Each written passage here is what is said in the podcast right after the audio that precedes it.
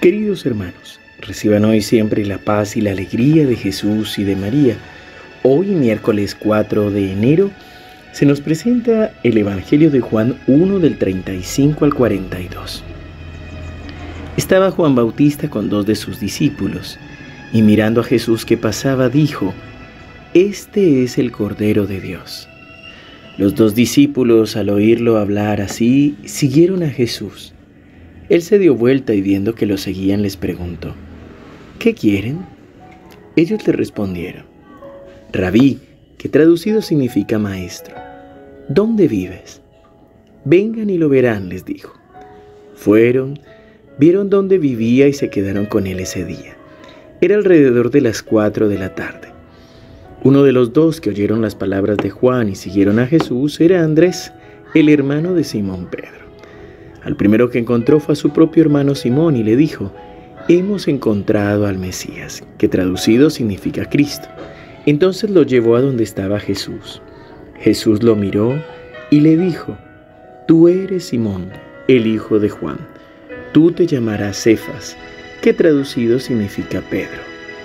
Palabra del Señor. Gloria a ti, Señor Jesús. El Evangelio de hoy es un texto netamente vocacional. Pero no tenemos que confundirnos pensando que este llamado es solo para los religiosos, para los sacerdotes, pues este llamado es para cada uno de nosotros. Por eso el, el, evangelista Juan pone a dos de los discípulos de Juan el Bautista. Recordemos que la palabra discípulo significa el que sigue, el que aprende, el que busca la luz. Y aquí es donde unimos un poco el día de ayer el testimonio de Juan el Bautista, que ya mismo decía, este es el Cordero de Dios que quita el pecado del mundo. Y hoy vuelve a decirle, este es el Cordero de Dios. Y los discípulos saben escuchar la voz de Juan y Juan sabe también dejarlos ir en búsqueda de aquel que verdaderamente puede sanar. Esta ya es una primera enseñanza para todos nosotros, pues todos somos instrumentos de bendición, pero no somos dueños de la vida espiritual de nadie, es decir, cada uno va haciendo su camino y hay un momento en el que seguramente tendrán que encontrar otras personas que les ayuden, otros movimientos, otras espiritualidades y así seguimos en el camino de bendición para el Señor.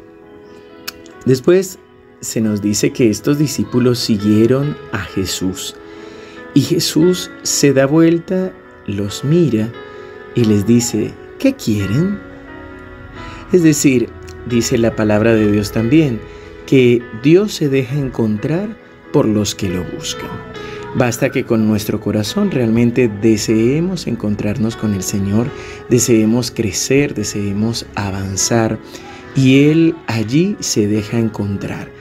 Y también va a hablar a nuestro corazón y al igual que a estos discípulos nos va a preguntar, ¿qué quieres? Y esta es una pregunta que debemos aprender a hacernos y a responder. Pues realmente no hay buen puerto para quien no sabe hacia dónde va. Y para esto nos ayuda la oración personal, la oración de intimidad, la oración de contemplación.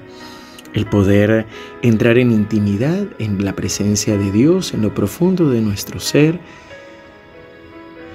encontrar la paz, la calma y preguntarnos, ¿qué es lo que verdaderamente quiero?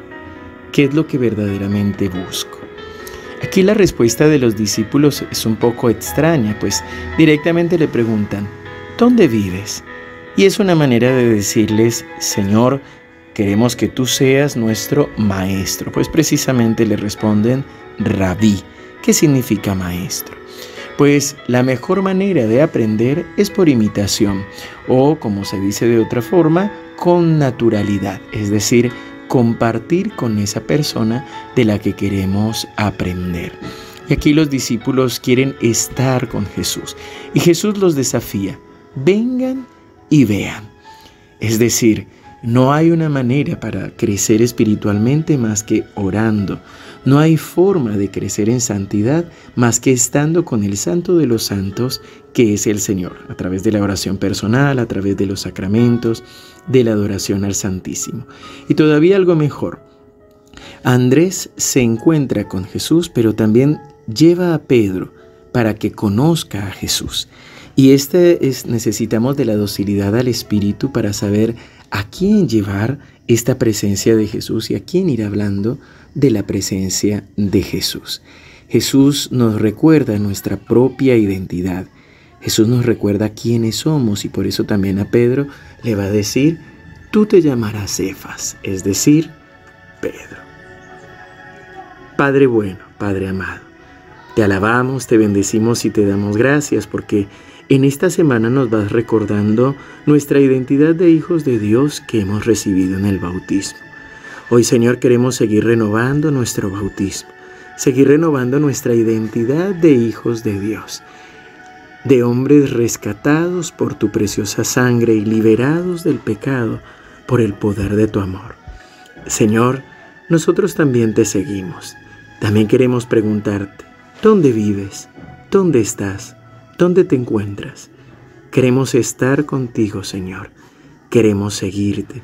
Queremos, Señor, reconocerte como el Cordero de Dios.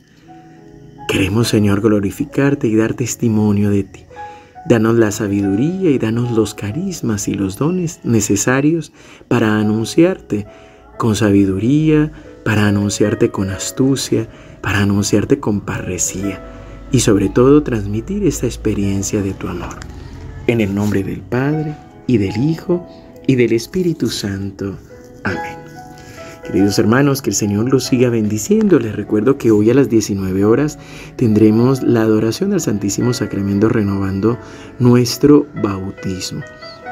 Y el próximo domingo tendremos a las 11 de la mañana alimentados con la palabra de Dios, que es la reflexión sobre las lecturas y el Evangelio del próximo domingo. También te recuerdo que tendremos las jornadas, no tendremos la misa de primer jueves, sí tendremos la jornada presencial en el monasterio y presencial y virtual allí en la parroquia San Roque desde las 16 hasta las 20 horas aproximadamente y la misa de 16 por enfermos y afligidos. Seguimos unidos en oración.